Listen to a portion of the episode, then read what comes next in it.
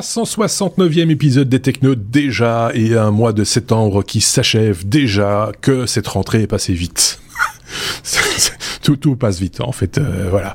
Euh, on dit bonjour à nos amis chroniqueurs du jour pour cet épisode. D'un côté, j'ai Xavier. Bonjour Xavier. Salut.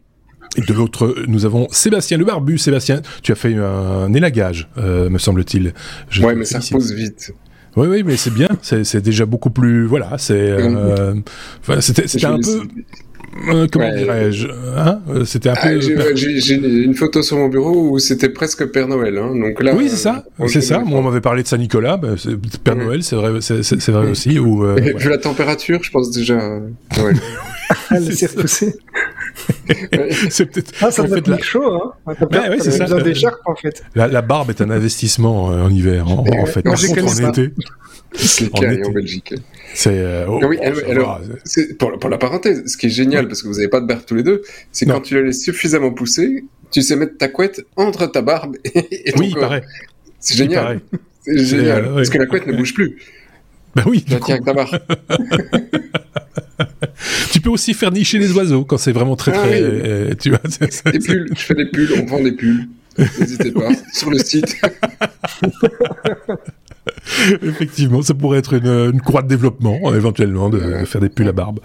Euh, on a un, planning bien chargé, les amis. Vous m'avez bien rempli le, le, le, tableau, donc on va on va directement attaquer, si vous le voulez bien. Euh, cet abécédaire, je le rappelle pour ceux qui nous découvrent, hein, c'est une revue de presse technologique, mais vue par nos camarades. Euh, c'est leur veille, en, fait, qui qu'ils déclinent sous forme d'abécédaire chaque semaine. Et les chroniqueurs changent, c'est pas toujours les mêmes, et, donc les sujets changent, changent également les affinités évoluent et, et manifestement c'est ça que vous aimez bien aussi. Et puis vous pouvez interagir via les commentaires par exemple, que ce soit sur notre site lestechno.be ou sur euh, YouTube puisque les vidéos sont également disponibles sur notre chaîne YouTube que vous retrouverez sans aucune difficulté. Passons à la première lettre, lettre C dans notre euh, abécédaire. Euh, c'est comme euh, CAPTCHA. Vous connaissez ce petit truc hein, qui vous permet de, de dire que vous êtes un être humain, tout simplement. Eh bien, ça évolue de ce côté-là manifestement euh, également, euh, j'ai peur de dire une bêtise, c'est Xavier. Voilà, c'est parce que j'étais pas sur le Oui, oui c'est toujours comme ça. Voilà, bah, c'est toujours Xavier. Je pourrais l'appeler Marcel ou Henri, mais ça, n'irait pas. Euh, voilà, voilà, Donc, euh, les captcha, c'est effecti ce sont effectivement ces petits défis euh, qui sont à relever pour pouvoir prouver qu'on est bien un humain. Alors, on a tous déjà cliqué sur des feux rouges, sur les bateaux, sur oh. les, les, passages pour piétons. Alors, il y a des fois, ça se joue vraiment au pixel près. Hein. Il y a même des mèmes où, on se dit, est-ce que celui-là, il faut l'inclure aussi parce que ça dépasse un tout petit peu ou pas? Euh, parfois, il fallait, enfin, ça a évolué puisque avant, il fallait recopier souvent un, un texte avec des chiffres et des lettres qui étaient difficiles difficilement lisible parce qu'il y avait des, des, lignes dans tous les sens. Euh, donc c'est très pénible, mais ça permet quand même de vérifier qu'on a bien affaire à, à un humain plutôt qu'à un robot. Euh, parce que si vous avez un site web avec un formulaire, ben vous vous êtes certainement euh, déjà fait spammer et envoyer de la publicité euh, pour euh, des, des, petites pilules bleues, pour euh, élargir certains membres, des, voilà, des, ou pour gagner pour gagner des millions. Enfin, voilà. Ouais. Et donc, en fait, Cloudflare, qui est euh, la société qui fournit également et qui est plus connue d'ailleurs pour euh, les, les, services qu'elle fournit en vue de stabiliser, d'optimiser les sites web pour les protéger de pannes d'attaques DDoS, donc ces attaques qui visent à mettre euh, par terre des sites web parce que parce qu'on les inonde de demandes et de requêtes. donc Cloudflare a, avait déjà d'ailleurs été connu pour pour des pannes parce que quand ils sont tombés en panne, il y a plusieurs euh, plusieurs sites très connus qui sont tombés en même temps, donc tout le monde les connaît un petit peu indirectement. Mais ils veulent remplacer ces captcha par un service qu'ils ont baptisé Turnstile. Euh, c'est une alternative qui serait invisible euh, et qui, au lieu de demander aux internautes de remplir des défis, va se baser sur des défis euh, de, navigateurs. Donc en gros, ils vont injecter des, petits tests non intrusifs, donc qui ne vont pas perturber l'utilisateur. Ça va se, baser, se basé sur la, la télémétrie, sur le, comportement du client. Euh, ça va injecter des petits scripts, ils vont faire des requêtes vers, des API, et tous ces petits défis vont évoluer en fonction de leur fiabilité et euh, de l'adaptation adaptabilité des robots entre guillemets à, les déjouer. Euh, actuellement, c'est déjà euh, disponible gratuitement en bêta, mais c'est limité à un million de requêtes par mois. Donc, si quelqu'un veut déjà euh, mettre ça sur son site en, place, mais il peut le faire. Et puis, si on veut dépasser le million de requêtes par, mois, qui est quand même déjà pas mal, il faudra passer à la caisse et passer sur un, service payant. Donc voilà, une bonne initiative, je trouve. Je sais pas ce qu'en pense Seb, il connaît bien ce genre de truc aussi. Oui, Seb. Seb. Euh, euh, il, le Google V3, le reCAPTCHA, euh, n'affiche déjà plus rien sur le navigateur. Uniquement juste un petit logo. Oui, euh, oui, uniquement s'il pense que tu es un robot. Oui, s'il le part du cas, tu te fais pas emmerder. Ouais. ouais. Mais il y a quand même une différence ici entre Cloudflare apparemment et, euh, et euh, Google. Euh, Google, puisqu'en fait Google, le but c'est en plaçant ces captchas sur ton site, c'est d'analyser en fait l'historique et les habitudes des des, des, des, personnes. Donc il y a une analyse euh, de contenu qui est faite. Euh, D'ailleurs, il y a beaucoup de de, de, de liens avec les RGPD. Hein. On reçoit tout le temps ces cookies ah oui, où on demande est-ce que vous acceptez les cookies ou pas? C'est notamment parce que Google est essaye d'en tirer profit. Apparemment, ici, Cloudflare, c'est plutôt, euh, ils, veulent plutôt, ils veulent plutôt en faire un service payant euh, euh, au final et qui soit performant. Donc, je crois qu'il y, a une envie derrière qui est un petit peu différente. C'est toujours un but commercial, évidemment. C'est pas simplement pour nous protéger. Oui, parce qu'évidemment, le, le, petit, widget qui va apparaître, il y a la marque Cloudflare qui apparaît, donc ça peut aussi provoquer, on va dire, enfin, certains vont pouvoir se dire, tiens, ce service-là, je le prendrais bien pour, pour mon compte. C'est pas en marque blanche, quoi. C'est ça que je veux dire. C'est pas. pas non, non. Et puis, quand tu as, un tout petit site, ben voilà, c'est gratuit. Mais si tu veux, si oui. as un site euh, très ah, connu, oui, oui. ben là, tu vas passer à la caisse, tout simplement. Oui, tout simplement. Seb voulait ouais. rajouter un truc? Non, non, mais j'ai déjà utilisé le service de, de Google et, ce qui, et en fait, la version 3, ce qui était intéressant, c'est qu'il te donnait. C'est pas juste il emmerdait les gens, c'est il te donnait un score sur la possibilité c'est pas lui qui décide et, euh, ah, à oui. partir de là bah, c'est à toi de dire ah, bon ouais. okay, une chance sur deux que ce soit un ouais, robot euh, vas-y ouais. on y va quoi euh, sur ce sur, sur ce principe là euh, a priori pour moi c'est aussi limité parce que tous leurs services soit les maps et compagnie sont limités t'as quelques milliers de requêtes par mois et pour le reste tu payes je ne pense pas que ce soit lié à des cookies en tout cas ça ne me dit rien euh, donc, euh, parce que qu'on qu voit s'amalgame avec euh, les, autres, les autres points, ils ont plein de services, ils n'ont pas besoin, ils ont déjà tous les Google Analytics, oui. la connaissance, les CAPTCHA, pas. Ouais. Il y avait un truc quand même. Euh, à un moment donné, on avait évoqué cette possibilité quand tu parlais des caractères illisibles que les gens retapaient, ouais, qu'il y avait l'idée aussi derrière de euh, faire traduire du texte peu lisible euh, scanné par les utilisateurs. Donc eux-mêmes avaient un doute sur la signification des lettres, on va dire ça comme ça. Mais là aussi sur base d'un score où on dit euh, si tout le monde dit euh, c'est DQ8 83 CE, bah, c'est que c'est probablement ça et donc ok c'est un humain quoi. en gros ça. Mais il y a la même chose avec les images. Oui, oui, il y a la même chose avec les images. En fait, okay. ils entraînent, grâce au fait que les gens reconnaissent euh, et disent, ça c'est un avion, ça c'est un bateau, ça c'était un, un, vélo. Ils, ils il y a du machine learning. En fait, euh, ouais. Voilà, il y a du machine ouais. learning derrière et, et en gros, on travaille pour eux en faisant ça. Oui, c'est ça. Donc euh, quelque part, ça peut être rentable aussi pour eux parce qu'ils ont finalement une quantité euh, astronomique de d'utilisateurs. C'est quand même étonnant qu'on continue à leur intelligence artificielle n'arrive toujours pas à reconnaître un feu rouge. Là, j'ai un petit doute quand même. non, mais euh, ce, qui, ce, qui, est très dans les systèmes pour montrer que de toute façon la plupart sont il y a des, des, des outils extraordinaires pour les faire sauter. C'est mmh. qu'en fait quand toi tu, tu quand un bot veut aller sur un site, le captcha euh, il le renvoie vers euh, certains systèmes de publicité. Et donc parfois, quand tu as des jeux euh, Kratos sur ton téléphone en disant qui te prend une pub de temps en temps et, et qui lui te demande un captcha, il y, y, en a, il y a plein de trucs. Hein. Et ouais. ils, ils, en profitent largement. Mais en fait, tu es en train de répondre à un captcha pour un bot, essayer de créer des comptes sur Gmail ou des trucs comme ça. Ouais, c'est ça. Ouais, ouais, Eux aussi profitent de. Oui. Voilà. Donc voilà, c'est c'est c'est on n'est pas sorti, on n'est pas sorti effectivement. On n'est pas sorti de la lettre C non plus puisque on reste à cet endroit de notre abécédaire pour parler de cloud. Seb, euh, 72% du cloud européen dominé par les GAFAM, donc par les non-européens en l'occurrence. C'est un drame.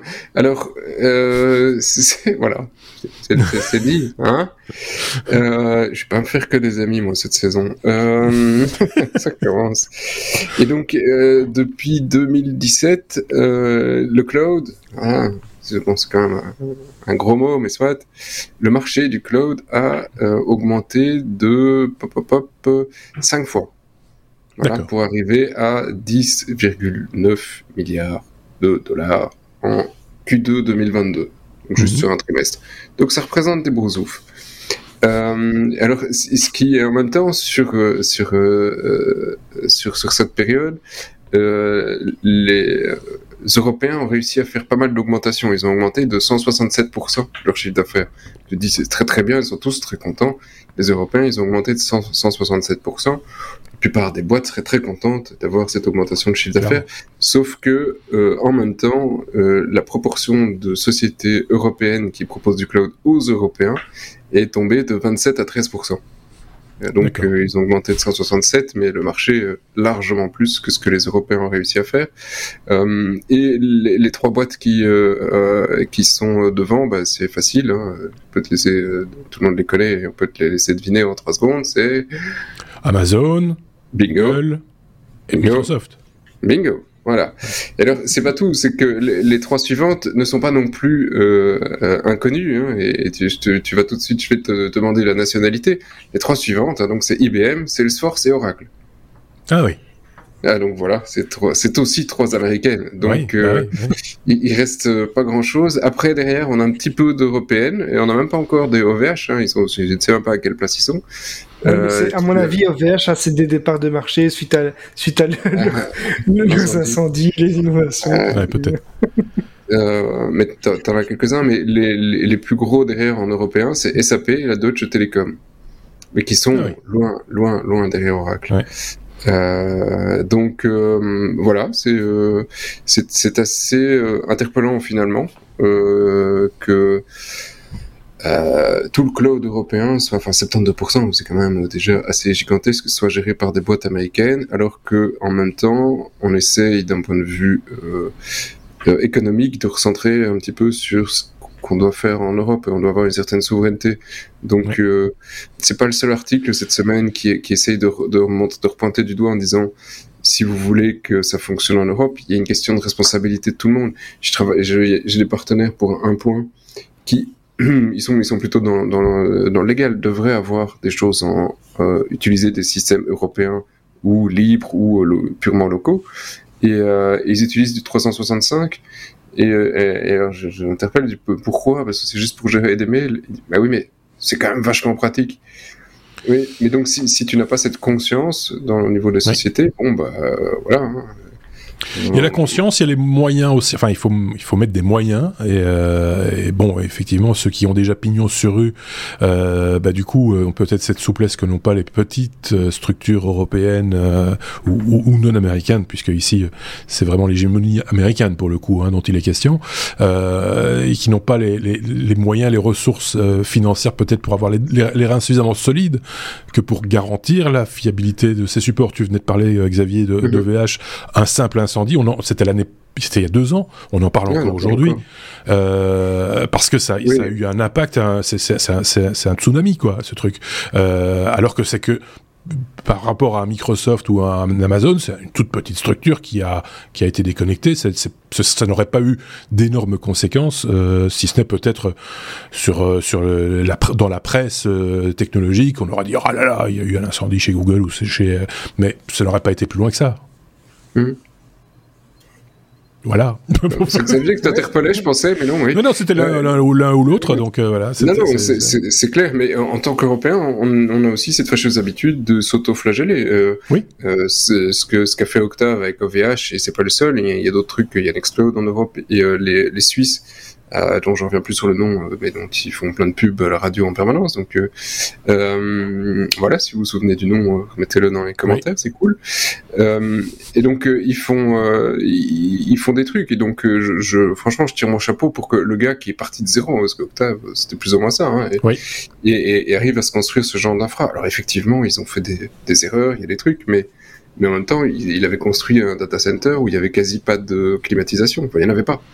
Oui, enfin, euh, les, erreurs techniques autres, on, peut, on peut tout entendre. On peut, voilà. Moi ce que je parle, ce, ce, dont je parle, c'est ce que ça implique derrière, et que c'est hyper dommageable entre guillemets européen parce qu'on est encore plus critique critique parce que c'est français parce que euh, on, c'est de l'autoflagellation t'as raison. C'est de dire ah c'est parce que c'est français. Ah, ah, ah, ah, ce serait pas arrivé un tel ouais mais c'est c'est un partenaire bon sang. C'est euh, je pense qu'on en a beaucoup parlé aussi parce que c'est OVH est quand même en France en Belgique est quand même un des fournisseurs euh, très important de, de sites web. Bah, oui, oui, non, il, est très utilisé sur des plus petites structures, mais euh, euh, dès, que tu sors, euh, enfin quoique ils ont utilisé aussi même pas des trucs officiels. Non, mais du grand public, c'est très connu, quoi. Donc c'est pour ça qu'on en parle peut-être. oui, il y a l'offre grand public et l'autre offre, mais c'est comme dans tout. dire, Google est bien connu du grand public aussi.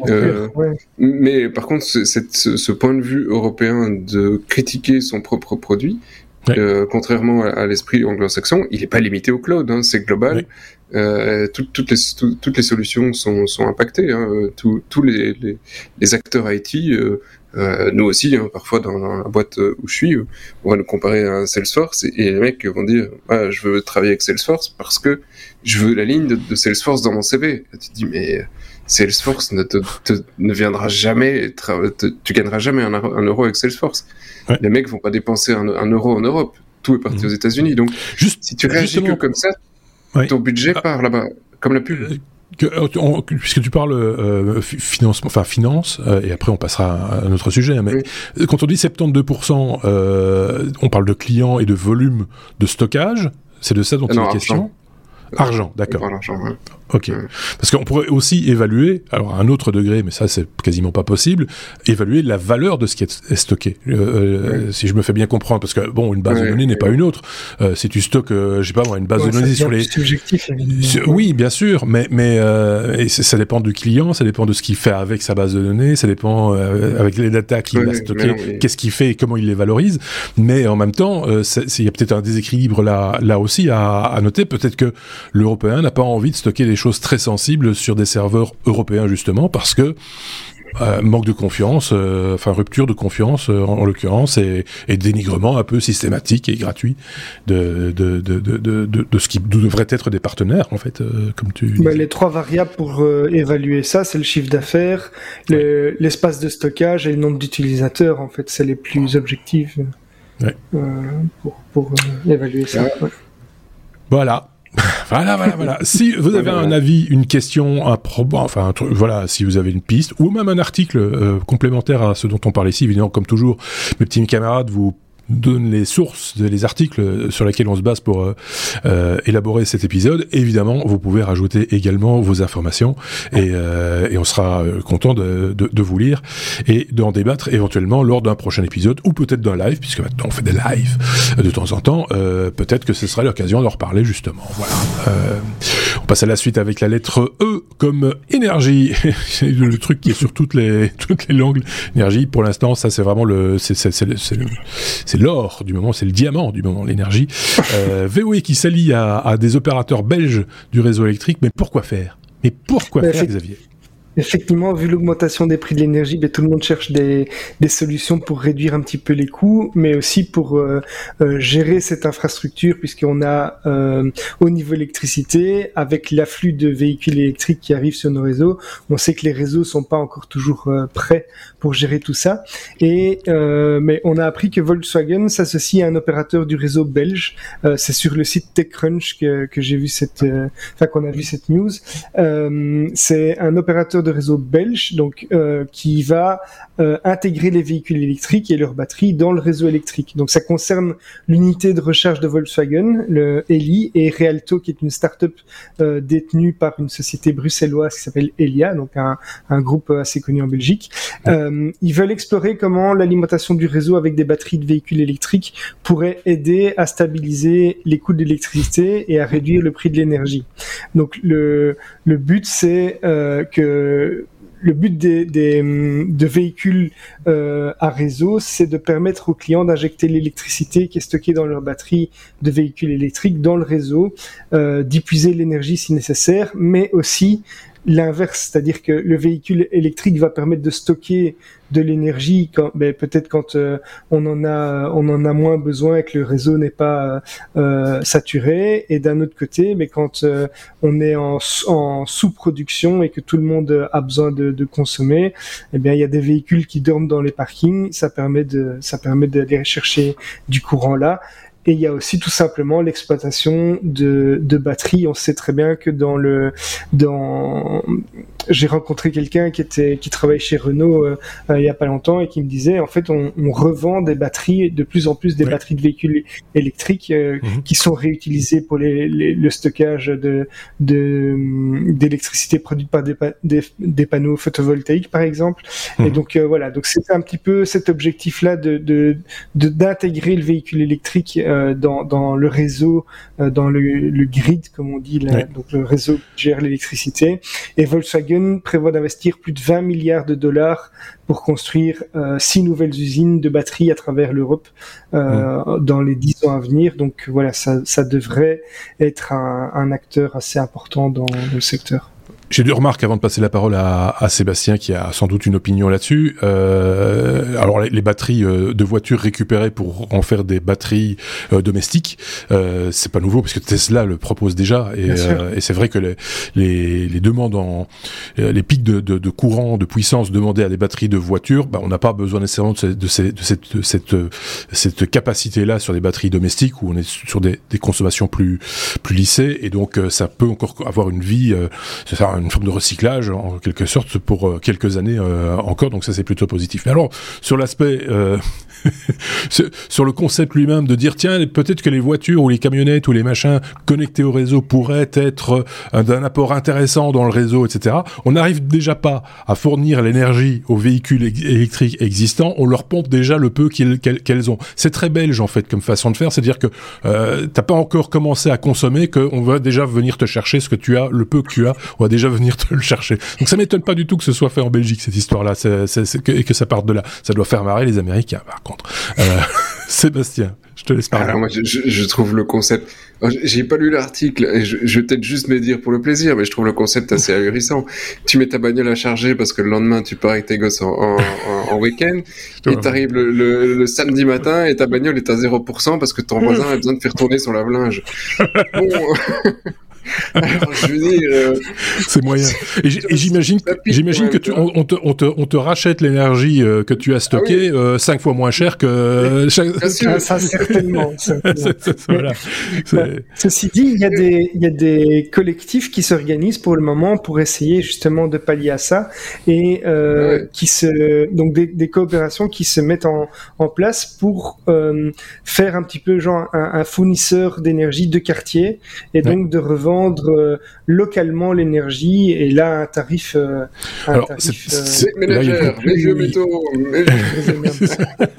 Mais c'est un vieux débat parce qu'à un moment donné c'est interdit. Hein, C'était c'était un monopole la fourniture d'énergie et d'électricité. Oui, mais ils doivent être ils doivent s'enregistrer comme fournisseurs d'énergie. Voilà, Donc effectivement c'est pas tout le monde ne peut pas le faire. Ouais. Et alors j'ai appris aujourd'hui un truc euh, que je ne savais pas parce que je m'intéresse euh, au, au, au, domaine et l'idée de se déconnecter euh, quelque part de, de, du, du, réseau. Moi je trouve ça je trouve ça assez sain quelque part si tu as suffisamment de panneaux solaires pour t'alimenter. Je crois que c'est interdit.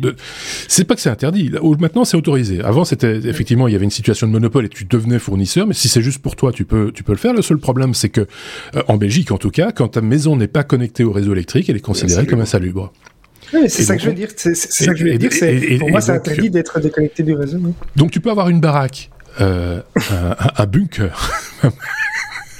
dans lequel tu as surinvesti sur tes panneaux solaires. Tu vois, c'est le, c'est le truc, c'est Fornox ton truc. Euh, c'est voilà, on peut pas dire que tu sois un petit pauvre. C'est, c'est, c'est ta, ta, barbe est bien taillée, oh. machin, etc. C'est, nickel. Et eh bien malgré tout, on peut t'exproprier parce que t'es pas connecté au réseau. C'est quand même incroyable, quoi.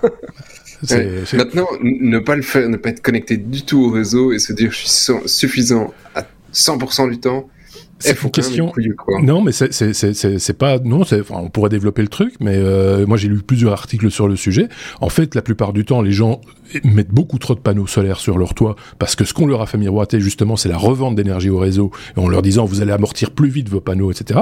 Alors qu'en fait, il suffit de consommer différemment, c'est-à-dire de consommer l'énergie qui, qui, est produite dans l'instant, c'est-à-dire qu'à midi, on fait tourner un lave-linge, par exemple, alors que l'eau, on a plutôt tendance à le faire tourner la nuit parce qu'on a un compteur jour-nuit et que la nuit, l'électricité est moins chère. C'est juste un changement de paradigme. Bah, ça, c'est couillon. La plupart des contrats, même si tu as un jour-nuit maintenant en Belgique, sont le même prix les deux côtés. Oui, euh, ça c'est autre chose. mais, moi, je viens d'installer des panneaux et on m'a dit que je devais, on m'a conseillé de passer maintenant de nouveau sur un tarif euh, unique. Mais voilà. Euh, mais ceci, voilà, donc on, pourra en débattre une fois de plus. Il y a plein de, il y a des pour, des contre, etc. Mais en, tout cas, il y a maintenant des sociétés dans certains pays, euh, pas en Belgique, pas encore en tout cas, qui proposent des solutions avec des batteries pour euh, quand même un, peu stocker pour le soir, pour regarder la télé, allumer la lumière, machin, etc. Mais qui utilisent également des outils qui te disent, ben voilà, le meilleur moment pour faire tourner son lave-vaisselle, son lave-linge, etc. C'est c'est de consommer différemment et de consommer au moment où c'est produit. Comme ça, le rendement il est top. Il euh, n'y a pas de perte dans les batteries, etc. Voilà. Je peux rajouter une petite digression parce qu'en étant oui. compteur, effectivement, je, conseille à Xavier de prendre un, unique parce que ma, ma, maman a un panneau depuis un certain nombre d'années et c'est du bioraire. Donc, ce qui est effectivement la journée, elle produit énormément d'électricité comme tout le monde. Hein, mais, euh, elle n'en consomme quasiment pas. elle n'en consomme quasiment pas en journée et elle en consomme la nuit. Hein, bah le soir, regarde la petite télé, etc. Sauf que, du coup, euh, son compteur qui tourne à l'envers n'est pas le même que celui qui tourne euh, dans le bon sens. tu m'étonnes. Et, alors là, le truc magnifique en Belgique qu'on fait à la fin de l'année, à la fin de l'année, on, on remet le compteur, on dit ah oui, mais si t'es retourné en arrière, ça c'est dommage pour toi. Ça c'est, on, on reprend à zéro.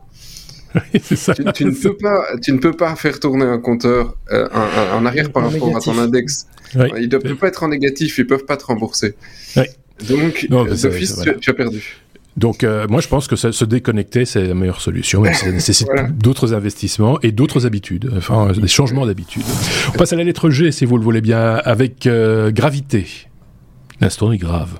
Euh, la gravité, mais justement, tiens, du stockage. Euh, je ne sais pas si euh, au-dessus de ta maison, tu vas construire ce type d'installation pour stocker l'énergie que tu auras emmagasinée. Tu vois, tes panneaux solaires chargent à, à mort et font grimper des blocs de béton dans les structures. Voilà, t'as tout dit. C'est des blocs de béton. Béton. J'en ai, ah déjà plein. J'en ai déjà plein. Oui, c'est ça, d'une part, et d'autre part, le béton, quand même, qui a une charge de CO2 assez importante à la production, hein. c'est pas innocent non plus. Donc, euh, Du béton, je le garde, j'en ai plein. Et, euh, et, donc, on en avait parlé de cette, cette boîte, euh, je pense, il y a deux ans dans, le podcast, si vous nous suivez. Et c'est suisse en plus. on a vu ça, c'est suisse. C'est Energy Vault. C'est plutôt des Suisses forts de l'Ouest. Tu vois, qui parlent avec un accent texan et tout. Des Américains. Oui, mais, euh, mais, le, mais le, la société, il y a une société en Suisse qui, qui avait démontré le principe avec, mais à ce moment-là avec une grue. Et c'est de ça dont on avait parlé au. C'est là qu'on parlait. Et, et, et, et, ça a été développé. C'est la start-up a développé le concept et du coup ils le, ils le reproduisent. Euh, voilà, c'est ça. Et donc euh, ici effectivement ils viennent parce que la boîte est toute toute jeune et ils viennent d'annoncer leurs deux premiers contrats, un avec la Californie, deux avec la Chine. Euh, la Chine a commandé 2 euh, gigawatts euh, heure de capacité de stockage. Euh, alors, pour, pour ceux qui n'ont pas compris le principe, c'est assez couillon. Quand il y a trop d'électricité, on prend les blocs de béton et on les lève. Et quand on a besoin d'électricité, on les laisse tomber et ça produit de l'électricité. Au plus le bloc est lourd, au plus ça coûte cher. Enfin, ça, ça demande d'électricité pour le monter et le descendre. Euh, ici, effectivement, donc on est dans les grosses usines euh, où ils font monter et descendre des euh, centaines et des centaines de blocs de béton. Euh... Alors qu'on pourrait le faire avec des gens, tu vois, dans des ascenseurs. 17, 17, heures, les gens quittent le bureau, on les laisse tomber. et ça produit de l'électricité. Hein, non? voilà, c'est euh, parce que c'est le principe. Enfin, moi je trouve que le principe est pas couillon du tout. Euh, on en discutait un peu en off euh, avec Aurélien cet après-midi, qui avait quelques doutes, qui émettait quelques doutes sur la rentabilité du, du, bidule, et on, en, est venu à, à parler de de, de, de la centrale de Co en Belgique, qui fonctionne. C'est la même idée, c'est le même concept. C'est-à-dire que quand on a de l'énergie à foison, on pompe de l'eau dans un bassin supérieur, et quand on a besoin d'électricité, ben, on lâche les vannes et on laisse recouler l'eau en bas, et ça s'appelle les cascades de Co. Et donc du coup, ça devient un site touristique. Et, donc, et là, et là, on reproduit de, de, de l'énergie au moment où on en a réellement, réellement besoin, avec avec un rendement qui est quand même manifestement assez assez important. Et donc ici, on suppose que ça, doit être dans la, si c'est dans la même logique, que les rendements doivent être du même du même acabit et certainement meilleurs que des batteries pour le coup. Alors euh, oui et non. Alors il, il, donne pas beaucoup de chiffres, mais il y a un, énorme avantage du euh, du projet par rapport à ce que tu expliquais. Hein. Co, effectivement, ça a été construit il y a très longtemps en Belgique. 50 ans, je pense. Quand, quand on était euh, dans le, on se dit on va faire du nucléaire. Pourquoi? Parce que bah, sinon on allait gaspiller du nucléaire parce que historiquement on était très pro-nucléaire en Belgique et puis on s'est dit non au nucléaire et puis maintenant on se pose quand même pas mal de questions. Et euh, voilà, voilà. Et donc euh, euh, toute l'énergie qui était produite en trop, bah, c'est pour ça qu'on a mis plein de trucs sur les autoroutes chez nous et qu'on a fait co. Mais ça, ça a pris un temps de con à construire ce truc. Et, euh, et, ça valait la peine d'être visité mais malheureusement ça ne l'est plus depuis euh, les attentats en Belgique. On ne peut ah, plus euh, visiter les centrales en, en Belgique. Peut-être que NG changera d'avis dans les prochaines années parce que c'était ça valait la peine et tous les gosses allaient en primaire visiter la centrale de Co parce que voilà, Co trois ponts c'était un truc assez assez sympathique.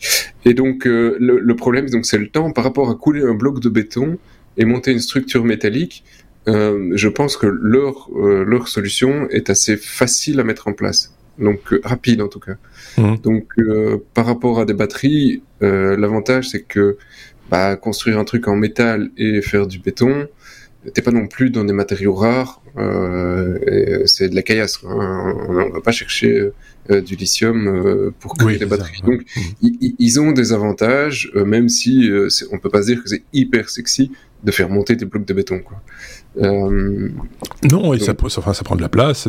Enfin, il y a, y a, des avantages sans doute, il y a des inconvénients aussi. Il faut peser le, le pour le contre. Quoi. Ça brûle pas, et, et, et, oui, c'est ça, c'est pas Octave peut s'en occuper. mais c'est, euh, voilà, c'est sans doute qu'il doit y avoir des problèmes mécaniques aussi. L'entretien de ces machins-là doivent pas, ça doit pas être euh, non plus euh, tout à fait triste. Ouais, ouais. Bah alors tu fais l'entretien quand ils sont en bas, hein, les trucs de béton. c'est si on a un qui tombe. Quelqu'un a été mettre la, le petit verrou en haut? Non, chef. C'est, voilà. Bon, ben, moi j'aime bien genre de solution parce que c'est, on, on, voit que ça pollue pas. Euh, sauf la production du béton, elle, elle a pollué par contre, mais euh, mais c'est mais c'est c'est simple, c'est un peu bébête, mais c'est pourquoi pas. Euh, Xavier, un, un, avis avant qu'on passe vite au sujet suivant. J'avais vu un projet comme ça, si je me trompe pas, euh, dans, le, dans un désert où en fait ils avaient combiné des, des panneaux, enfin une ferme, une ferme solaire euh, à ces systèmes-là. Et donc c'est pas mal ah parce qu'en fait ils, ils, produisaient en journée et la nuit ils, ils réutilisaient. Même chose, oui. oui énergie comme ça. Donc, euh, je pense que c'est une solution d'avenir quand même. C'est une solution de stockage, euh, tout simplement, et, euh, et, certainement avec un meilleur rendement que, je pense, à l'hydrogène ou, ou, les batteries lithium-ion ou, ou, des, ou, des, choses ainsi. Enfin, mais en domestique, par contre, je suis dubitatif. moi aussi. C'est sur le coup, je suis, moi aussi, j'ai un petit doute sur, sur, sur cette question-là. C'est, voilà. c'est ou alors tu te, tu te, tu, tu te greffes aux, aux ascenseurs à bateau. En Belgique, on a ça, des ascenseurs à bateau.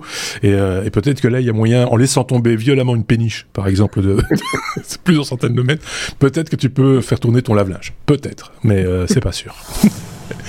Allez, on passe vite à la lettre M comme euh, muskerie. C'est un, un, nouvel adjectif inventé par euh, Sébastien. Hein. On entend dans muskerie évidemment Elon Musk euh, qui tacle les brevets et la propriété intellectuelle. Tu vas nous expliquer dans quel contexte et pourquoi. Oui, et, et, en même temps, c'est un double jeu de mots. Ça me fait aussi penser à Musquet, tu vois, une, une petite, euh, le, mec un peu chevalier, un peu, tu vois. Pop, pop, pop. Ouais, euh, tu peux aussi penser à le, le, le, rat musqué aussi. Euh, le, le rat musqué, oui, tout à fait. C'est vrai que sur, sur, la photo de l'article, c'est un peu ça. Oui. si vous voyez pas, il est, vous voyez ce que c'est un rat musqué. Ben, c'est, voilà. Vous lui enlevez quelques cheveux, c'est ça. Il vieillit pas bien non plus. Hein. Une drôle de tête. Une drôle de tête. Mon garagiste, ça, cette tête. Mon garagiste a la même tête. Enfin bref. On parlait de gens euh, avant off qui n'avaient pas bien vieilli euh, en Belgique, mais lui non plus, hein, tu vois. On salue ceux qui n'ont pas bien vieilli. L'argent normalement conserve, mais bon. Euh, et donc euh, ici c'est dans une, dans une interview j'aimais bien. Il n'y a pas de news euh, comment dire c'est pas lié à une sortie de produit machin c'est juste une musquerie hein. mais comme c'est un petit peu ouais. c'est ça c'est un petit peu sociétal et ce genre de de, de rappel à l'ordre de euh, d'Elon ici en l'occurrence, je trouve ça assez assez intéressant parce que voilà, ça, ça, euh, sans vous le cacher, c'est plus proche de mes convictions euh, que d'autres articles. Et donc celui-ci effectivement s'est attaqué euh, très violemment euh, au brevet et à la propriété industrielle. Euh, pas la propriété euh, personnelle, on a tous droit à avoir une maison, euh, mais par contre le fait de dire que euh, tu protèges une idée avec un brevet, sachant qu'aux États-Unis les brevets euh, peuvent être sur une idée et, et parfois c'est très euh, comment dire, c'est très figuratif. On parle pas de, de quelque chose d'industriel lourd comme, on, comme les brevets l'imposent en Europe. Hein. Mmh. Les brevets logiciels sont très faciles aux États-Unis euh, et, et, beaucoup plus compliqués en Europe, euh, à, à, fort heureusement. Et donc ici, effectivement, dans toute son interview avec Jay Leno, il explique à quel point euh, dans ces entreprises, il est contre les brevets. Euh, il est contre euh, euh, pour la propriété intellectuelle et le dépôt de, de, tout ce que propriété oui, intellectuelle et industrielle. Mmh, parce qu'il dit mmh. si je dois faire un brevet, elle est tout déposée. Bah, finalement, le chinois, comme de tout est public sur le brevet, il prend le brevet, il refait la même chose chez lui. C'est autant lui expliquer comment faire une copie de mon usine. Il dit donc Bon, finalement, si c'est pour protéger une idée, pour expliquer long en large comment expliquer comment un, un, concurrent peut faire la même chose, euh, bon, euh, un, ça sert à rien, euh, le principe est couillon, et de deux, Jean, comme il, l'estime, à, juste, à juste titre sur certains points, être chevalier blanc pour essayer de, comment dire, de, rendre une planète plus verte. Hein, on peut, on peut en débattre longuement. Euh, il dit tous ceux qui copient ce qu'on fait et qui l'utilisent à bon escient, allez-y, faites-vous plaisir. Donc ce côté euh, chevalier chez lui en disant tout ce que nous on invente, vous pouvez le copier, je trouve ça assez sympathique, assez positif. Euh, parce que c'est pas aussi une question d'ego aussi, hein, en se disant oui c'est ça, c'est meilleur que vous, mais en attendant. Ouais. On peut le copier. Est-ce que est-ce que c'est pas parce que justement il a un ego surdimensionné qui se dit de toute façon l'idée en question euh, elle est mienne essentiellement parce que je suis le seul à pouvoir la réaliser euh, ou avoir les moyens de la réaliser. Euh, je suis assez fou pour le faire. Ou, voilà. Oui, mais en même temps, euh, dans d'autres parties du monde, comme en Belgique, en Europe, comme je soulignais, il n'y a pas de brevet logiciel. Euh, Tesla, ça reste euh, finalement une boîte de, de logiciels, mmh. essentiellement. Et, et, et, ça pose pas un problème fondamental. En, Europe, on est capable d'innover et on, on se copie pas tous les uns les autres. Donc euh, je, je, je, en substance, il a raison. Sur le brevet logiciel, ça n'a aucun sens. Et l'autre problématique, c'est que quand tu es en train d'innover ou de faire un produit, euh, c'est tellement compliqué les brevets aux États-Unis que tu ne sais pas si ce que tu fais, tu vas pas te prendre un, un patent troll dans les dents parce que il y a plein de boîtes qui ont déposé des brevets sur plein de choses qu'ils n'exploitent même pas. Ouais. Ça, c'est encore un autre problématique avec les brevets, euh, c'est que si tu ne l'utilises pas, si tu ne l'exploites pas, a priori, euh, le déposer pour dire euh, je veux juste de l'argent parce qu'un jour j'ai eu l'idée, ouais, c'est pas non plus, d'un point de vue euh, sociétal, c'est pas non plus euh, super génial. Là, par contre, ça existe en Europe. Hein. Euh, on connaît ouais, des gens qui, dé qui déposent des, des, des idées de, de, concepts, je pense à des émissions de télévision ou de publicité et autres, ou, des, ou même des slogans, qui les déposent en se disant, eux, un jour ou l'autre, ils vont vouloir le faire, et là, je serai là pour dire, passer à la caisse, c'est mon idée. Voilà. Euh, ce qui est, enfin, ce que je trouve un peu, quand même limite. Euh, je trouve que ça, protéger l'idée que l'on a envie d'exploiter parce que c'est une bonne idée et ne pas se faire doubler par un concurrent, ça, je peux encore éventuellement, en ce qui me concerne, le concevoir. Euh, mais. Mais tu devrais l'exploiter. Il faut l'exploiter, bien sûr. Bien sûr. Oui. C'est comme un permis de, de bâtir. Tu ou, ou, et si tu n'es pas capable de l'exploiter, tu, tu, tu, commercialises ton idée et tu vas trouver, tu vas trouver Elon Musk et tu dis Monsieur Musk, j'ai une idée, qu'est-ce que vous en pensez? Est-ce que vous êtes prêt à me donner un emploi, me rémunérer pour, pour cette idée d'une manière ou d'une autre? Bah, Après, c'est. T'as une idée là qui, Tu peux qui nous écoute Est-ce que tu veux un emploi? pas, Elon? Hein Elon, si tu nous écoutes. Marc Non, a une idée. c'est, c'est, euh, oui, c'est histoire- une histoire de chauffage. On va mettre du béton. On va, mettre du, béton dans tes voitures. Je mets des ba- du béton dans les vannes de chauffage pour, euh, que ça chauffe mieux. euh, non, moi je rigole. Euh, je ne vais pas le faire. Mais non, non, non, mais c'est- voilà, c'est- c'est c'est un point de vue. Enfin, je- on a tous des points de vue différents sur, sur la chose. Et évidemment, les législations euh, euh, locales euh, rentrent en ligne de compte. Et c'est vrai que de son point de vue et là où il vit, ça a du sens ce qu'il dit. Tout à fait. Donc voilà, Xavier. Moi, je rejoins ce point de vue. euh, je rejoins pas mal ce point de vue parce que surtout en tant que petite entreprise ou, ou petite personne avec euh, avec des moyens qui sont euh, ceux qu'on connaît quand on débute. Euh, déposer déposer des brevets euh, en Belgique ou même en, en Europe, c'est vraiment c'est quelque chose qui est vraiment très coûteux. Oui, en Et plus. il y a plein de projets, il y a plein de projets qui sont qui sont morts comme ça parce qu'en fait euh, ils se sont fait bouffer par un grand compte parce qu'ils n'ont jamais su déposer eux-mêmes un brevet. Et alors j'ai quelqu'un qui m'a dit un jour et je trouve que c'est assez juste qu'en fait les brevets ça sert à, à, à plusieurs choses. C'est d'une part euh, te défendre si jamais quelqu'un venait te dire écoutez moi j'ai déposé un brevet pour ça euh, et donc vous pouvez pas l'exploiter et tu peux dire non non non moi j'ai déposé aussi un brevet euh, d'autre part ça peut être pour attaquer toi-même quelqu'un euh, qui l'exploiterait donc là dans un but financier et Ouais. enfin c'est pour convaincre des investisseurs parce qu'il y a des gens qui qui ne vont investir qui vont pas investir dans un dans un concept si euh, il, il n'est pas protégé par un brevet C'est pas la Euh, propriété du projet. voilà. Au final, c'est au final, ça reste quand même quelque chose de très coûteux et ça freine pour moi effectivement l'innovation. Et en plus, c'est c'est c'est c'est même pas toujours utile parce qu'en fait, on peut on peut quand on fait un brevet, on peut on peut pas protéger une idée. C'est-à-dire que tu peux protéger un moyen d'exploiter cette idée, mais tu peux pas euh, protéger Oui, une idée. Et donc, si on contourne un tout petit peu euh, la façon d'y- euh, d'y arriver, euh, et on, on- Ouais. on contourne le brevet et donc euh, voilà. Bon, ah non, je prends, je prends le contre-pied et puis on passera à la suite, mais euh, c'est déjà tellement difficile de faire des levées de fonds en Europe. si en plus de ça, on n'a pas le brevet sur, sur le sur, sur, sur, le truc, bah ouais, mais c'est voilà, c'est c'est euh, il faut mettre tout le monde. Enfin, là, on idéalise hein, quelque part, euh, mais bon, voilà. Bah, passons à la suite. si vous voulez. N comme NASA, euh, Xavier, toi, tu as suivi un petit peu la mission DART, euh, semble-t-il. Ah, j'ai regardé un petit peu euh, l'actualité et, la- et dans l'actualité, on parlait d'un jeu de fléchettes de la NASA. Euh, c'est cette mission DART. Ouais. Donc euh, DART, pour ceux qui ne le savent pas, c'est la traduction de fléchette. Euh, euh, en- on peut le traduire en, en- par fléchette en français plutôt. Ouais. Le, les initiales, c'est en fait pour le, le test de double redirection d'astéroïdes. Oui. Et euh, qu'est-ce que la NASA a fait? Mais en fait, à peu près euh, après 10 mois dans l'espace et 11 millions de kilomètres parcourus, il y a euh, le, le centre euh, qui s'appelle Applied Physics Laboratory, donc euh, la- l'APL dans le Maryland, qui a annoncé avoir réussi, euh, ça s'est passé pendant la nuit euh, à 1h du matin chez nous, euh, de, de de toucher un astéroïde. Alors le but de, cette mission, c'est de protéger la planète des astéroïdes. Ça fait partie d'un programme beaucoup plus général qui vise à, protéger la planète dans son ensemble euh, par rapport aux dangers qu'il y a dans l'espace et autres.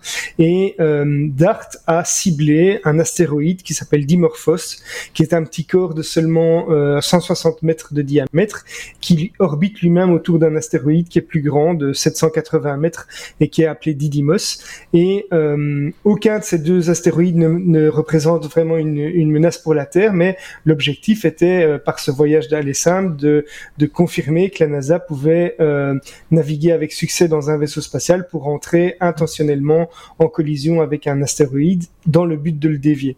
Donc c'est une technique qui est connue sous le nom de impact cinétique et l'en- l'enquête enfin l'équipe pardon qui, enquête euh, sur euh, ce projet va maintenant observer Dimorphos à l'aide de télescopes pour mesurer l'impact réel que que cet im- que ce, cet, impact en fait a, eu. Euh, le but était de modifier l'orbite de l'astéroïde et ils, espèrent ou ils s'attendent plutôt à ce que l'impact raccourcisse l'orbite de Dimorphos d'environ 1%, soit de 10 minutes.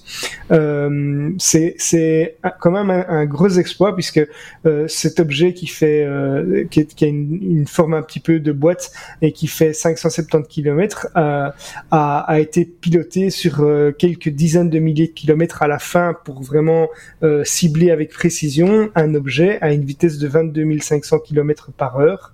Euh, donc c'est quand on sait que voilà à cette vitesse-là atteindre un objet à des millions de kilomètres de chez nous euh, qui fait qui fait seulement 160 mètres de diamètre, je trouve que c'est un, un, vrai exploit. Et alors ceux qui veulent euh, qui auraient raté ça peuvent observer les dernières euh, les dernières secondes avant l'impact puisque on a une vidéo de des dernières secondes et euh, un, un, gros plan même de la, de la surface de Dimorphos. T'imagines juste à ce moment-là, tu vois un petit bonhomme faire non. Oups. c'est euh, voilà. Euh, qu'est-ce que parce que j'ai cru apercevoir, j'ai pas suivi cette actualité, il faut être honnête. Euh, mais est-ce que Dimorphos a été dévié ou complètement atomisé. Donc, c'est ce que j'expliquais. Donc ils s'attendent à ce que l'impact euh, sur le sur le l'orbite soit soit de environ 1%. Donc euh, l'orbite soit diminuée de 10, de 10 minutes. Mais ça ils vont l'observer. Donc ils, ils, ils ne le savent pas encore. Ils ne connaissent pas encore l'impact réel. Euh, ils vont l'observer maintenant avec des télescopes et analyser ça pendant certainement un bon moment pour vérifier si ça a effectivement été dévié. J'espère qu'ils n'ont pas fait les cons et que du coup ce truc dévié n'est pas sur euh, la trajectoire de la Terre, par exemple. Ce serait, ce serait, ce serait euh, complètement couillon et, euh, et là je leur en voudrais beaucoup. Euh, je sais pas si ça servira à quelque chose de leur en vouloir, mais ça réglerait quelques problèmes. Mais, mais voilà. je sais pas ce qu'on pense de, de, ce genre de choses et de ça en particulier. Sébastien, s'il a une opinion sur le sujet ou pas. Écoute, moi je vais faire plaisir à une partie de notre auditorat aussi. Ceci est un fake, c'est un caillou qu'ils ont zoomé au fond de mon jardin. ça a explosé. Est-ce que ce n'était pas plutôt une rondelle de saucisson voilà. C'était un éclat d'un bloc de béton qu'il a laissé tomber pour allumer sa lampe dans la, salle de bain. Ça paraît fort fake quand même. J'ai pas vu de flamme, pas eu d'explosion. Moi, j'ai dit. Bah non, bah forcément la caméra, c'est la caméra était sur l'obus. oui, mais ça, bon, et il fallait mettre la caméra sur le côté en dernière minute. Et, mais ça, il paraît qu'il y a eu, euh, euh, Xavier, je sais pas si toi, à cette information-là, et il, semble qu'il y avait un second. Euh, enfin, ils ont pu observer depuis d'autres euh, endroits, dont euh, le télescope. James Webb, si je ne dis pas de bêtises, ils ont pu capter quelques quelques images à, à, belle distance, évidemment. donc voilà. ils ont vu un pixel qui a bougé. Oh, un pixel. Oui, c'est ça. Oh, un pixel. Oh, je vais interpréter ce pixel en rajoutant des flares ou tout, machin. 160 mètres dans l'espace, c'est quand même pas loin. 11 millions de kilomètres de chez nous. Ouais. Oui, non, mais c'est un grain de sable. Hein. Et à ce moment-là, tu vois passer une Tesla. le premier accident de la route euh, interstellaire. Euh, ok, merci euh, Xavier pour cette histoire de, de darts. P comme parking. C'est toujours chez toi, Xavier. Euh, quand vous êtes euh, suivi à la trace grâce à votre plaque d'immatriculation, ça, j'étais scotché par cette news-là. Euh, alors, j'ai pas testé avec ma plaque d'immatriculation. Par contre, ceci dit, je me gare jamais dans les parkings. Euh, mais, euh, mais tu vas nous en dire plus. C'est effectivement toi qui a qui a pointé cette news dans notre petit euh, dans notre petite plateforme plateforme de partage. Hein, on utilise Slack euh, pour ça. C'est un, un hacker éthique belge euh, Indy de Keukeler euh, qui a fait une petite étude et une découverte.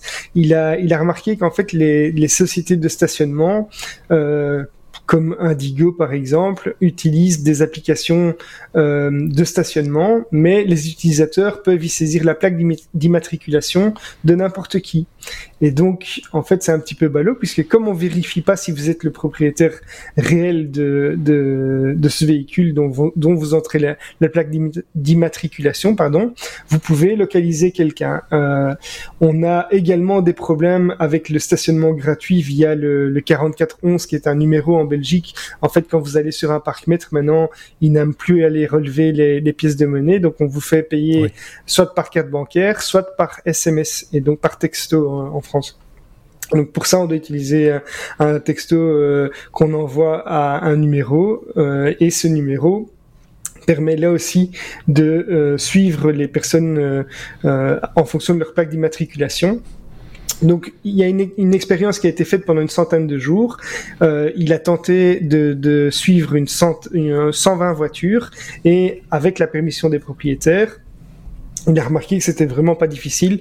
Il y a 29% des voitures qu'il euh, qu'il observait qui ont pu être euh, localisées, euh, même à des milliers de kilomètres de chez nous, puisqu'en fait ces sociétés sont parfois présentes dans d'autres pays euh, d'Europe en tout cas. Et il, lui a suffi en fait d'introduire simplement ces, plaques de, de, véhicules qui ne lui appartenaient pas. Alors il y a euh, un site qui a été créé qui s'appelle notmyplate.com euh, qu'il a créé. Il s'est associé à des, des avocats spécialisés euh, dans le vue de dans dans la vie privée, donc dans la protection de la vie privée, et ils ont euh, créer un petit formulaire que vous pouvez utiliser où un, où un texte est généré euh, avec votre identité, votre plaque d'immatriculation et où vous demandez en fait de ne pas être suivi comme ça euh, et que ces données ne soient pas stockées. Alors ils précisent quand même qu'ils ne savent pas quel va être l'impact réel de ce genre de courrier que vous pourriez envoyer, mais euh, ils se défendent en disant que au moins ça va porter à leur attention que euh, il y a des gens qui sont pas d'accord avec le suivi euh, qui est fait et le, stockage de ces informations autre que juste pour pour les, facturer et euh, alors que ça permet de les localiser. Qu'en pense Sébastien de cette histoire de parking? Écoute, pas que le parking, moi je suis assez mal à l'aise maintenant en voiture. pourtant j'ai de la place, hein, je suis bien, le siège est bon. Euh, mais euh, je, je, je, sors de chez moi et euh, il y a une caméra. Je monte sur l'autoroute, il y a une caméra. Je fais 100 mètres, il y a une caméra. Et donc, alors après, ils prennent ma plaque pour vérifier la vitesse, mais en même temps. pas que, pas que. Tu rentres dans Bruxelles, tu es photographié, tu rentres dans une zone de basse émission, tu es, es, scanné. Ouais. Et donc, euh, tu, tu, ne peux plus sortir de chez toi sans réellement être tracé. On connaît tous les déplacements de tout le monde. Et euh, c'est dans des banques de données de la police. Ils l'utilisent euh, pour faire les, certains suivis. Donc, ils ont, pendant un certain temps, ils gardent pas ça indéfiniment, mais ils gardent tous les déplacements pendant, je pense que c'est quelques semaines maximum. Mm. Mais néanmoins, je, moi, personnellement, ça m'interpelle. Euh, parce que je, ouais, je trouve que c'est un petit peu limite en surveillance. On, on, pourrait aussi dire quand, quand on s'indigne de, de, de, du contrôle social chinois, par exemple, dont on a déjà parlé dans un hors-série, dans certains épisodes, avec des contrôles euh, au faciès, j'ai presque envie de dire, mais avec des avec des caméras, de la reconnaissance euh, faciale, etc. On n'est qu'à euh, un step de, de, ça bah, aussi chez nous quelque part. On a mis tous les outils en place pour pouvoir le faire. Ils sont là. Toutes les caméras sont là. On en a mis dans, sur toutes les autoroutes. Alors, ça part d'une bonne intention. Euh, c'est prévu pour essayer de réduire la vitesse. Hein, on, fait une photo au point A, une photo au point B. On calcule. Ah, t'as fait plus de 120 km heure. Ah, dommage, t'as une amende.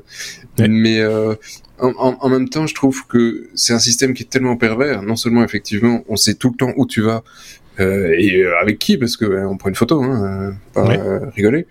et et, et, en même temps, du coup, la, la, police n'est plus présente sur la route. Et euh, sur ce point, je veux dire, ça fait, on est des, une partie de vieux con, hein, mais j'ai 42 balais. Euh, donc j'ai le permis depuis 17 ans, je vous laisse calculer, calculer, vous pouvez mettre en commentaire euh, depuis combien de temps je roule. Hein. Et euh, on sait depuis combien de temps tu as le permis, ça ne veut pas dire que tu roulais. je roulais, hein, je, attends, je roulais à, à, 16 ans, 9 mois, je faisais le, le, le, le théorique et, dès que j'ai pu, pim, pratique, j'étais en bagnole. C'était la, la, liberté à l'époque, mon, mon, ma bonne dame. Et, euh, et tout ça pour dire, je n'ai jamais eu un contrôle de police, j'ai jamais eu un alcool test, je n'ai jamais eu. Et donc là, je me dis, ouais, bon, euh, voilà, tu peux pas juste dire euh, que la machine suffit pour contrôler ce qui se passe sur la route. Même il faut des humains. Oui, oui, mais même l'humain peut être défaillant hein, sur le contrôle. Oui, oui, mais il en faut un tout petit peu humains, tu vois. Ouais, ouais. Euh, tu peux pas juste te dire que j'ai plus besoin de le faire parce que voilà. De toute façon, c'est mais c'est comme il y, avait eu comme ça un, scandale, je pense que c'était en France, c'était même certainement en France, où euh, ils avaient installé une caméra et euh, faisaient de la reconnaissance faciale à l'entrée d'une école pour euh, laisser l'accès. Donc ça partait d'une bonne idée, hein, c'était libérer l'accès pour que parce que les enfants ont tendance à perdre les badges, les machins, les codes et voilà. Et donc c'était voilà, on va scanner l'entrée et les enfants vont être photographiés à l'entrée et, et s'ils correspondent à la base de données, la porte s'ouvre. Voilà. Euh, du coup, plus d'humains à l'entrée, plus de surveillants, etc., etc. Ça pose plein de questions éthiques sur l'usage qui, qui sont faits des, des, des, vidéos où on a filmé les enfants, à quelle heure, machin, ça. Enfin, ça, et donc ils ont dû arrêter, quoi, parce que c'était, euh, voilà, c'était, mmh. ça allait trop loin déjà à, à ce stade-là. Alors euh, voilà, Xavier. Ouais, c'est Pardon. Oui, oui j'avais encore une, une, une connerie. Oui. Euh, euh, donc on digresse, on, on est presque à la, à la, fin et le prochain sujet sera, sera très court. Oui. Euh, c'est ma, ma, euh, ma, plus grande est, est rentrée en secondaire. Euh, et, euh, et, là, depuis qu'elle est en secondaire, on m'a on, on targué, on m'a foutu une application. Et honnêtement, je me sens presque mal à l'aise parce que à chaque fois qu'elle est en retard, ce qui arrive presque tous les jours, hein, ça, je, je, reçois une notification sur mon téléphone, je reçois un mail pour me dire attention, elle est arrivée avec deux minutes de retard aujourd'hui à tel cours parce que ça est, est, est sans excuse ou avec telle excuse. Et tu te dis mais euh, les, Le gosses, flicage, euh, ouais. les, les gosses n'ont plus aucune liberté. Ou à l'époque c'était comment s'assurer que nos parents ne le sachent pas. Et donc, tu avais un petit peu de, de petits trucs si jamais tu te faisais choper. Mais il fallait que tu te fasses choper beaucoup avant d'aller chez le directeur. Maintenant, ouais. c'est, tu as une notice. Smart School, c'est ça? Ouais, et si tu as eu euh, trois, je sais plus si c'est trois ou quatre euh, avertissements, bim, tu dois aller chez le prof et, et, tu te prends une sanction. Et tu te dis, bah putain, ils sont vraiment dans une, dans, dans un truc surveillé de A à Z. Je voudrais pas être à leur chose pour les points, hein. Même chose pour les horrible. points. Moi, j'ai, je, je, sais, je sais avant mon fils s'il a réussi son interro. Hein. C'est horrible. Alors, en tout cas, euh, ses oui. points. Il le sait sans doute avant moi s'il a réussi ou pas, mais je, je connais ses points avant lui. C'est horrible d'efficacité. C'est horrible d'efficacité et, et, et, euh, et, comme on a tous les trois, je pense, à un moment donné, un peu détourné l'attention des parents sur un mauvais bulletin, sur un je retard, sur un, bros un, brossage de cours, même peut-être. Euh, ça C'est moi aussi, oui. Euh, et donc, euh, donc, mais ça, ça, poussait aussi à avoir de l'imagination, euh, dire trouver des, des, des, réponses. Ah, pourquoi t'as été en retard? Bah, il s'est passé ceci, cela. Voilà, c'était aussi. On voyait quels étaient les gens créatifs. Aujourd'hui, plus de on envoie le truc aux parents, donc d'office, voilà. tu, tu, sais qu'il arnaque. Enfin, voilà, c'est ça. C'est, euh, viens ici, dans ta chambre, ton GSM. Enfin, je pense même pas que ça se passe comme ça. Le pire, c'est ça, c'est que non seulement il y a l'information, mais il y a même plus la sanction derrière. Donc euh, c'est parce que ça devient tellement banal quand tu reçois toi-même, tu reçois trois notifications parce qu'il y a eu trois retards. À un moment donné, tu les lis plus les notifs. Hein, euh... ouais. Bah il manque plus que le panneau au milieu de l'école et on est comme en Chine avec euh, machin est arrivé en retard aujourd'hui. Oui, oui, c'est ça. Oui, c'est ça. On va, nous allons huer tel élève aujourd'hui pendant trois minutes. Allons-y, huer. Et hop là, enfin ça c'est n'importe quoi. C'est euh, voilà le pilori. C est, c est, voilà. Allez, on termine cet épisode euh, 369 avec euh, la lettre W. Il y a un oui mais non dans cet épisode. Je rappelle le principe du oui mais non, une information technologique certes, mais improbable, mais technologique certes, euh, que Sébastien nous a dégoté cette semaine. Et comme il l'a dit, ça va aller assez vite, hein, parce qu'il n'y a pas grand-chose à en dire, mais c'est un oui mais non. Voilà, c'est un oui mais non, c'est légèrement technologique parce que c'est quand même fait de bois, de chêne et, et etc. Néanmoins, oui, je me suis dit c'est au bureau. Hein. C'est technologique. C'est technologique. Ah, c'est voilà. Euh, et c'est un gentil oui mais non. Euh, euh, voilà. Et donc euh, le, le, principe c'est que on passe euh, du temps au bureau et effectivement, oui. bah, comme dans le sud de l'Europe, de temps en temps, on, on fait une petite sieste et puis ça repart ben euh, en fait euh, c'est pas euh, totalement inefficace parfois de dormir 10 minutes, un quart d'heure et puis de repartir bosser. Et donc c'est une, boîte grecque effectivement ici qui a fait un bureau, un bureau qui, euh, ben, quand on le souhaite, est en fait un petit euh, matelas et euh, pour roupiller sa petite sieste en dessous. c'est technologique, il y a une télé dedans, hein, tu vois, donc c'est oui, pas juste. Il y a un écran, en tout cas. Oui. Ils ont quand même foutu un écran dedans pour. Se... ouais. ça c'est pour la réunion sur Teams pendant des où Je suis à mon bureau. Je suis à mon bureau, mais je m'installe confortablement. J'ai pas la caméra par contre.